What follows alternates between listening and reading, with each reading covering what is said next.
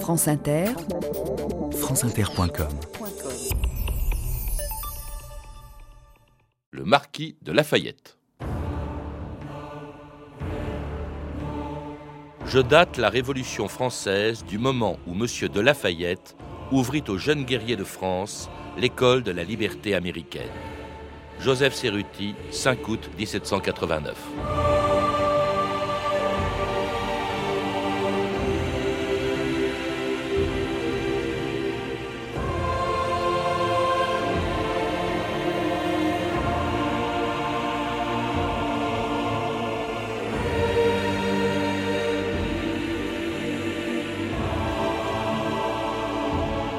2000 ans d'histoire.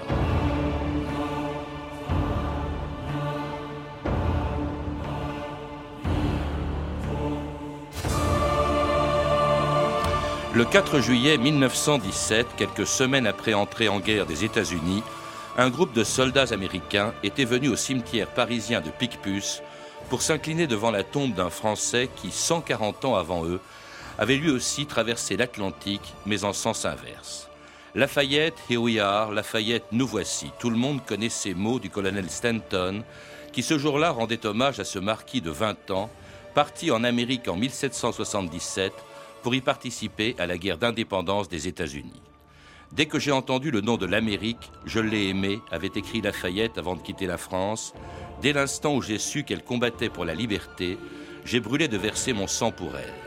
Mais ce jeune Français qui rêvait d'en découdre ignorait qu'en offrant ses services au général Washington, on l'appellerait un jour en France et en Amérique le héros des deux mondes. Soyez le bienvenu, monsieur de Lafayette. Mais vous êtes si jeune, vous pourriez être mon fils. Comme beaucoup de vos soldats. Non, oui, mais ils sont aussi les fils de l'Amérique. Vous, vous êtes français, vous avez une grande fortune, un grand nom. Ce n'est pas le cas de la plupart de mes fils. On ne reçoit pas la grandeur en naissant, monsieur mais en se battant pour une grande cause. Eh bien, pour commencer, vous pourriez déjà apprendre ce que voici. Cornwallis a reçu en renfort 5000 mercenaires blancs de bourgeois. Et vous, monsieur, un marquis français de 20 ans. C'est juste. Et pourtant, je ne sais pourquoi. Et je crois que je ne voudrais pas changer. Merci, monsieur.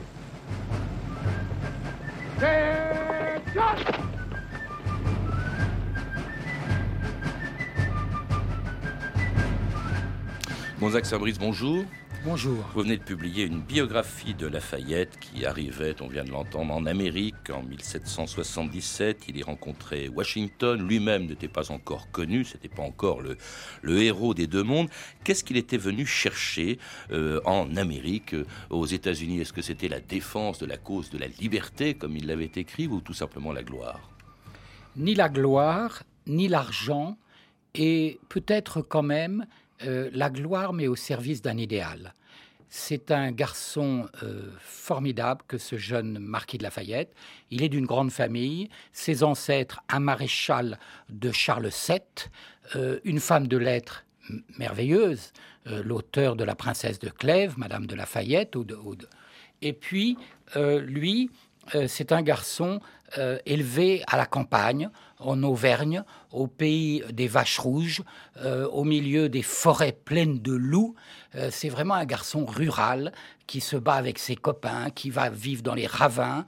Et d'ailleurs, à l'âge de 10 ans, il a un rêve de gloire qui est d'attraper la fameuse bête du Gévaudan ah qui est en train de dévaster le pays.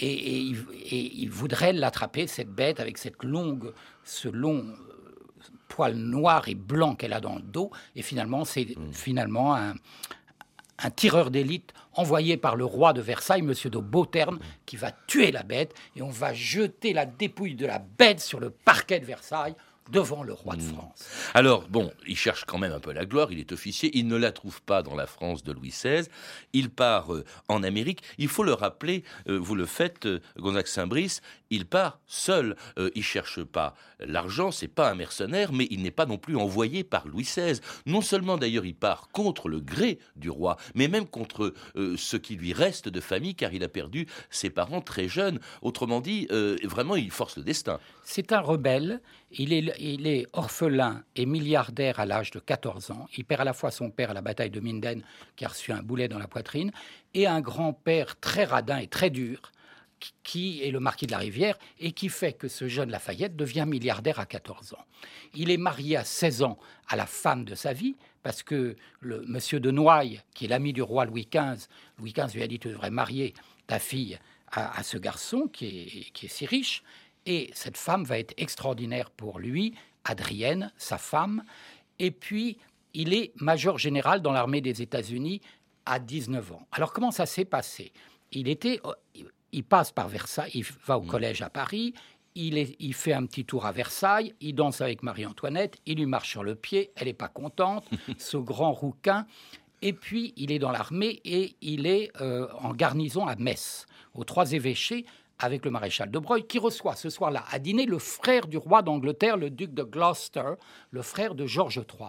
Et là, le frère dit du mal de son frère, qui veut être calife à la place du calife. Il dit aux Amériques, ça va très mal pour nous. Il y a des colons qui se sont révoltés.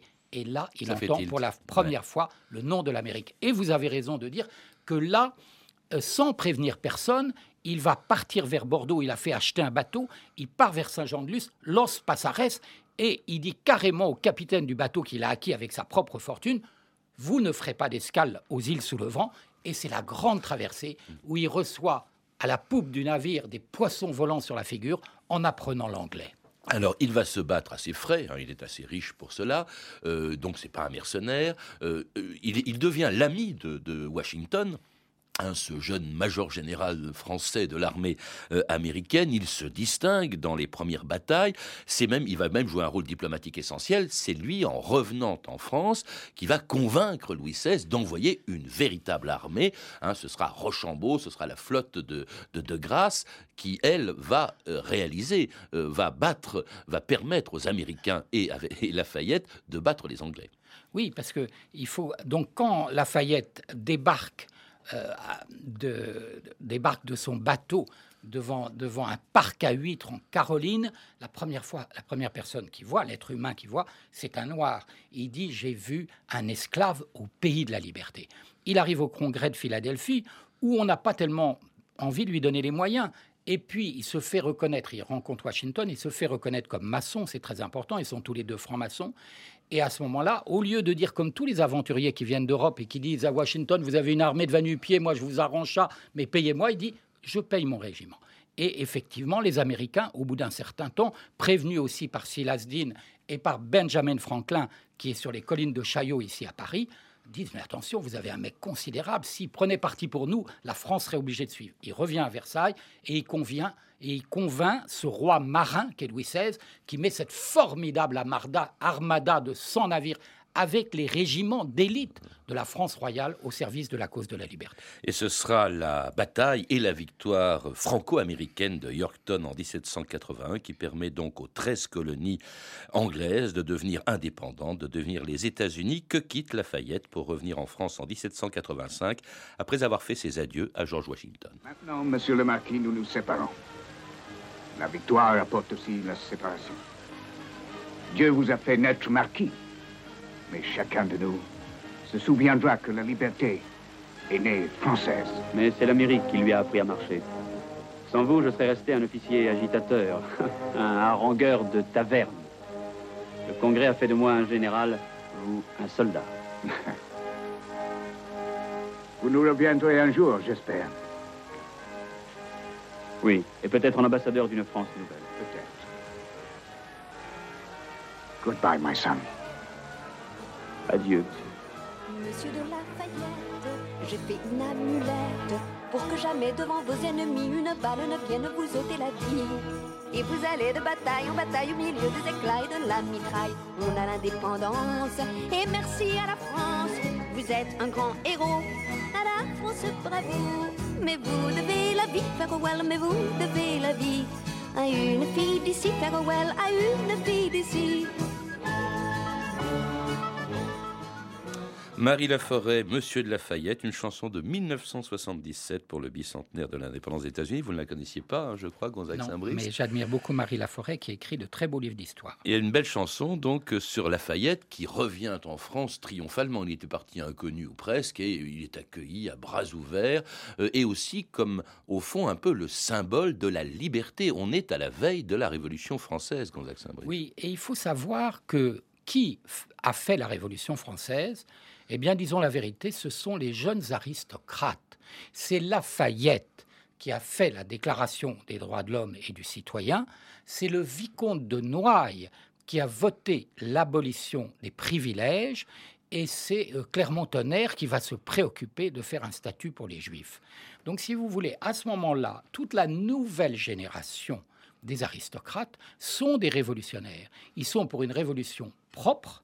Et on peut dire qu'entre 1789 et 1790, tout est terminé, y compris la séparation des pouvoirs. Mais... Ça veut dire que si la Révolution n'avait pas ensuite dérapé, eh bien, euh, nous serions aujourd'hui, comme l'Angleterre, dans une monarchie constitutionnelle qui était désirée par tout le monde à l'époque. Alors revenons, en 1789, il est député de la noblesse d'Auvergne aux États généraux, euh, il va y défendre plutôt le tiers-État, euh, il est président de l'Assemblée nationale, c'est même lui qui est à l'origine de la Déclaration des droits de l'homme, il la propose dès le début du mois de juillet, je crois, et cette déclaration est tout simplement inspirée de la Déclaration d'indépendance des États-Unis. Oui, mais elle est aussi euh, originale et, typiquement française. Elle n'a pas comme dans, le rêve américain, la, recherche de la poursuite du bonheur, mais on doit reconnaître que effectivement, c'est bien Lafayette qui l'a inspiré. Et pourquoi est-ce que c'est une pop star, une vedette extraordinaire? Parce qu'au fond, c'est le Washington français. Et lui, son idéal, ça serait de transplanter cette révolution américaine dont il a vu les effets bénéfiques dans la France euh, de ce temps. Alors, une pop star est surtout une des figures essentielles des débuts de la Révolution française, puisqu'il prend une importance considérable immédiatement. Le lendemain de la prise de la Bastille, le 15 juillet, il devient commandant de la toute nouvelle garde nationale, à laquelle il fait porter trois couleurs, qui deviendront celles du drapeau français et qu'il présente à Louis XVI à l'Hôtel de Ville de Paris le 17 juillet. C'est Lafayette. Le marquis de Lafayette, celui de l'Amérique? Oui, monseigneur le héros de l'indépendance des États-Unis.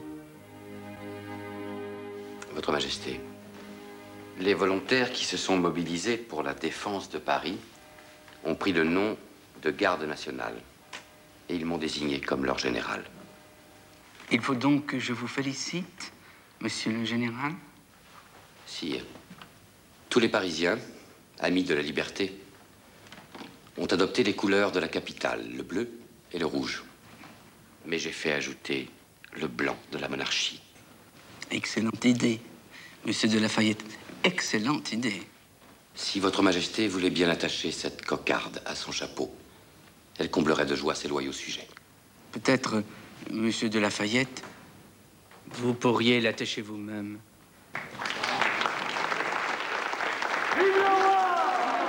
Lafayette, au fond, c'est l'inventeur des trois couleurs du drapeau français, du drapeau tricolore, dans Saint-Brice. Oui, c'est fou ce qu'on a oublié, ce qu'avait fait M. de Lafayette pour la France et pour la France républicaine.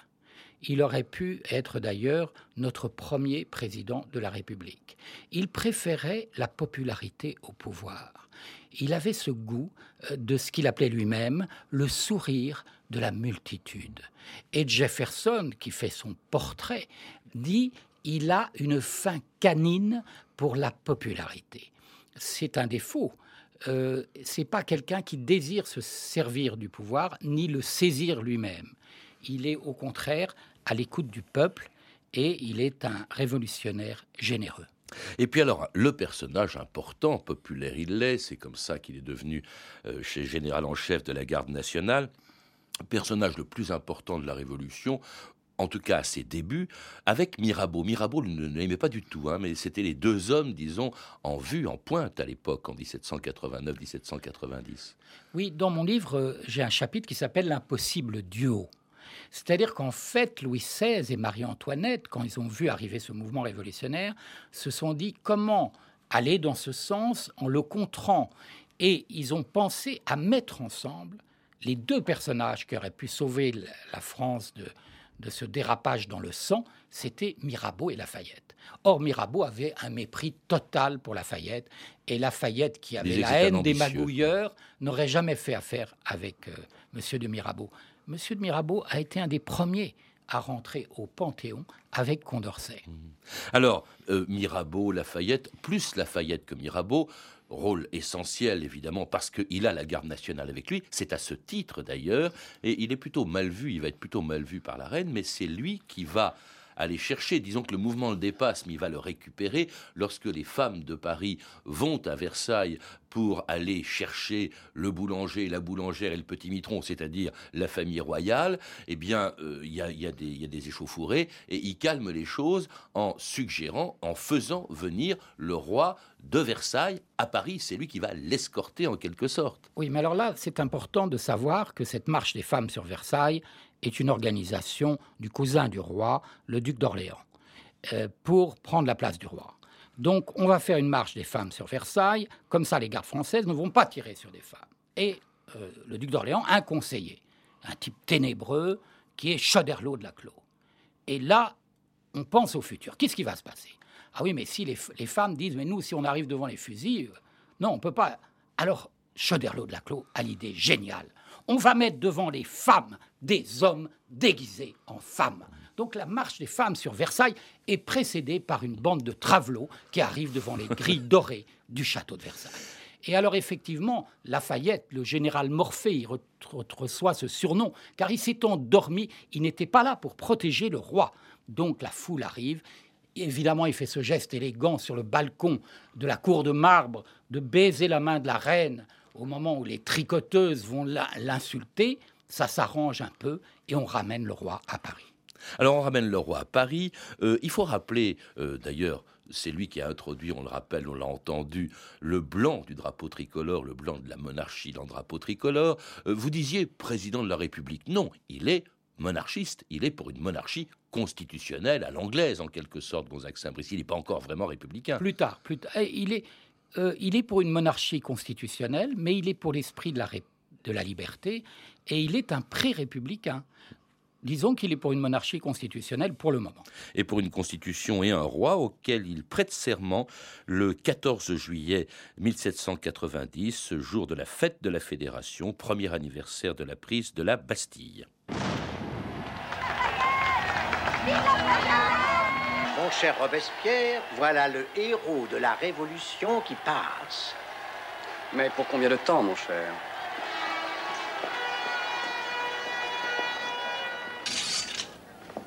Je jure d'être à jamais fidèle à la nation, à la loi et au roi, d'assurer conformément à la loi la sécurité des biens et des personnes.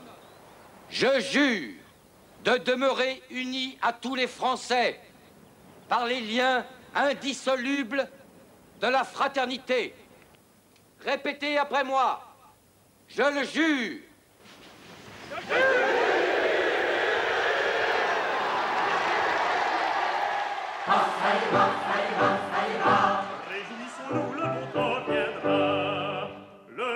français jadis acquis, l'aristocrate dit mea culpa. Ça ira, ça ira, ça ira. Le clergé regrette le bien qu'il a. Par justice, la nation l'aura. Par le prudent Lafayette, tout trouble s'apaisera. Ah, ça ira, ça ira, ça ira, ça ira, réjouissons-nous, le bon temps viendra. C'est un passage peu connu du Saïra, rendant hommage, on l'a entendu, au prudent Lafayette, dont la popularité à ce moment-là, on est en 1790, est à son zénith, Gonzague saint Oui, je voudrais dire un tout petit mot sur Saïra. Euh, quand M. Benjamin Franklin se promenait sur les collines de Passy, on lui dit alors les insurgents américains, ça va comment? Ah, ça ira, ça ira, ça ira. Et c'est le début de la chanson. Puis après, elle change plusieurs fois. Oui, cette fête de la Fédération, c'est fabuleux. Enfin, on a l'impression d'une fraternité totale entre toutes les classes françaises. Et l'incarnation de cette réussite, de cette réconciliation, c'est le marquis de Lafayette. Alors vraiment, là, c'est une pop star de l'histoire. On s'approche de son cheval, on veut embrasser ses bottes. Ça se passe vraiment comme ça. Et vraiment, tous les espoirs sont permis. Je voudrais dire d'ailleurs que le 14 juillet que nous célébrons chaque année, C'est celui-là, ce, ce n'est pas la 1790, prise de la ouais. Bastille, c'est l'anniversaire de, De la- cette fête de la Fédération, où comme dans les slogans des campagnes électorales, la France est enfin unie. Et alors là, elle ne le sera plus longtemps parce que la popularité de Lafayette va tomber. Il va y avoir un an plus tard la fameuse fuite de Varennes.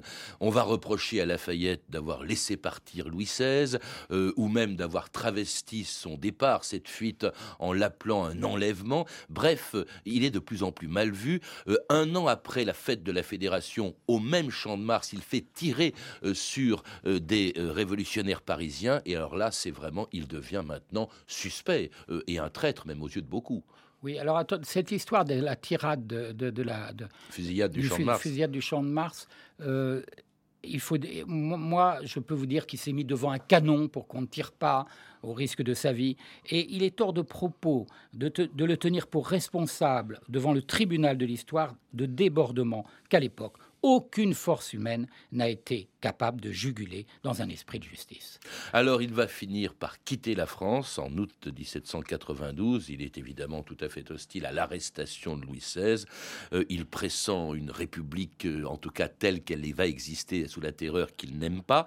Il s'en va et pendant 38 ans, on- il va être il va vivre en exil, un peu oublié, en France. Euh, D'abord en prison. Il quitte euh, la France et c'est les Autrichiens qui, pendant cinq ans, vont l'emprisonner à Olmütz. hein. Il n'a pas été accueilli du tout en héros parce qu'il avait quitté la Révolution. C'est aussi des Autrichiens le considèrent comme un traître. Dans quelles euh, circonstances a-t-il quitté la France? Il commande une armée à l'Est. On lui retire son commandement, d'accord. Donc il sait qu'il va être guillotiné, il n'a pas le goût du suicide. Il, part sans déserter véritablement et il voudrait rejoindre un, pays neutre. Et il est arrêté par les Prussiens les Autrichiens qui, qui le mettent en, prison à Olmütz, mais c'est pas de la rigolade. hein.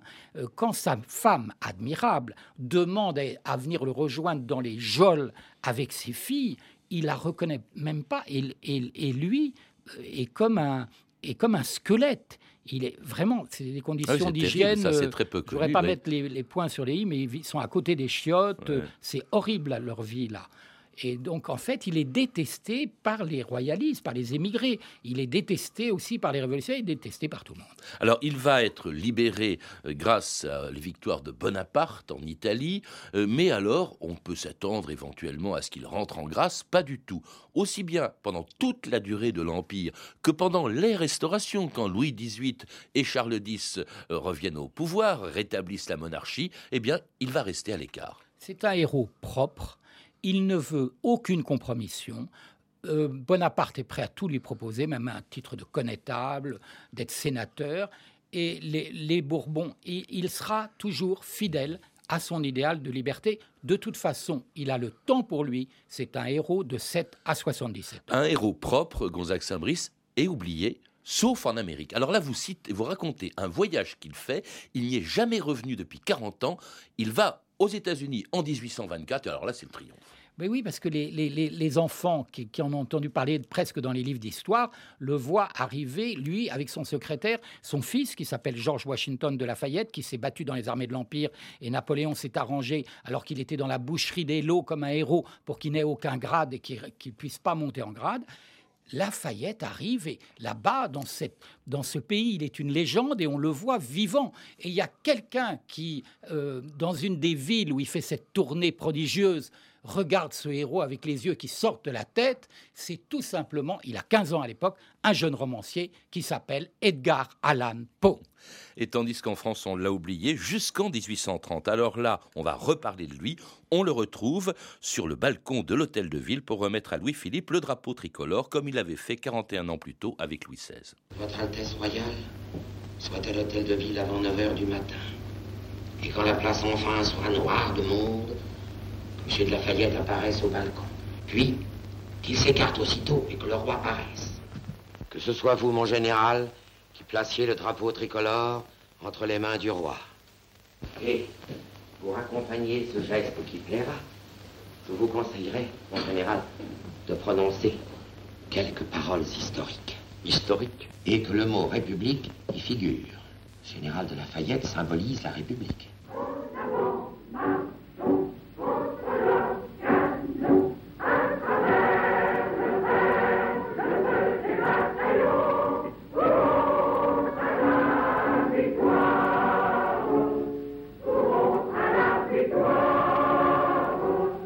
La Parisienne, la chanson de la Révolution de 1830 qui avait renversé Charles X pour le remplacer par Louis-Philippe. Là encore, voilà Lafayette qui joue un rôle essentiel. C'est lui qui, au fond, évite que cette révolution ne tourne mal en plaçant un roi bourgeois euh, tricolore, puisqu'il lui donne le drapeau tricolore à la tête de la France. Et il espère que, il dit, ce sera la meilleure de nos républiques, ce roi.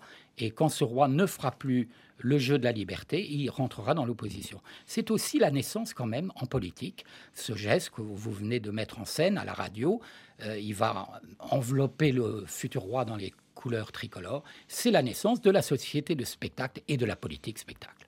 Et il a 73 ans euh, en, 1830. Il va mourir euh, quatre ans plus tard, euh, en 1834. Un destin tout à fait incroyable et qui a marqué très profondément, évidemment, les deux continents, le héros des deux mondes. D'abord, le continent américain. Il a laissé des traces. Encore aujourd'hui, Lafayette. Oui, 40 villes, 7 comtés, une montagne portent le nom de Lafayette. Et c'est formidable de penser que si ce Français n'était pas venu, les Américains aujourd'hui seraient encore des Canadiens anglais. Hmm. Ils l'ont peut-être oublié. En tout cas, nous, on ne l'a pas oublié parce qu'en France, alors je lis euh, au début de votre livre, dans l'introduction de votre livre, Gonzague Saint-Brice, un sondage qui m'a stupéfait. Car il indique qu'aujourd'hui encore, en France, aujourd'hui surtout, Lafayette est le plus populaire de tous les révolutionnaires français. Pour les Français, la Révolution française, à 70%, et fondatrice de notre pays nouveau. Mais les Français détestent maintenant euh, la terreur et les glissements dans le sang. Et Marat se retrouve avec 3% des voix. Donc, euh, je crois que le moment est venu, et pour la réconciliation entre la France et l'Amérique, et pour reconnaître le vrai rôle de Lafayette, que tous ensemble, nous portions ses cendres du cimetière de Picpus, où il est enterré, jusqu'au Panthéon, où il mérite de figurer le Panthéon. Il retrouverait d'ailleurs Mirabeau, où il aurait retrouvé Mirabeau et Condorcet. Est-ce que c'est n'est pas aussi un symbole des relations, enfin des bonnes relations, quand elles ont existé entre les États-Unis et, la France? C'est vrai, ce mot extraordinaire. On l'a attribué au général Pershing qui commandait en, en chef les forces américaines, mais en fait, c'était son aide de camp, le colonel Stanton, qui disait Lafayette, nous voici. Absolument. Et c'était formidable parce que à ce moment-là, les Américains n'étaient pas encore rentrés en guerre et ce sont des volontaires aviateurs qui vont faire partie de cette escadrille Lafayette un an avant que l'Amérique vienne à notre secours. Vous savez, il y a un écrivain qui a dit peut-être le dernier mot, c'est Joseph Delteil. Je plains qui n'aurait pas 50% de fayettisme dans son cœur. En tout cas, on l'est en vous lisant, Gonzague Saint-Brice. Pour en savoir plus, je recommande chaleureusement la lecture de votre livre. Il est passionnant, il est merveilleusement écrit, il a beaucoup de succès, je le sais. Lafayette, donc publié aux éditions Télémac. Vous avez pu entendre des extraits des films suivants La Révolution française, Les années-lumière de Robert Enrico, aux éditions Ariane Vidéo, Le Diable boiteux de Sacha Guitry, et enfin, d'ailleurs c'est ce qu'on a entendu au début, Le Lafayette de Jean Dréville, aux éditions Montparnasse. Toutes ces références sont disponibles par téléphone au 32 30, 34 centimes la minute. C'était 2000 ans d'histoire. À la technique, Julien Chevassu et Cédric Lalanne. Documentation Claire Destacan, Emmanuel Fournier et Franck Olivard. Une réalisation de Anne Kobilac. C'était une émission du 5 décembre 2006, une rediffusion comme nous le ferons désormais régulièrement pour vous permettre de découvrir ou de redécouvrir les meilleurs moments de 2000 ans d'histoire. La semaine prochaine, lundi, la femme d'Hitler, Eva Braun. Mardi avec Dominique de Villepin quand Bonaparte est devenu Napoléon. Mercredi une figure singulière du Moyen Âge, Gaston Phébus. Jeudi la vérité sur Jeanne d'Arc et enfin vendredi une émission que vous n'avez pas pu entendre cet été, Aragon et le Parti communiste français. Bonne fin de semaine à tous et à lundi.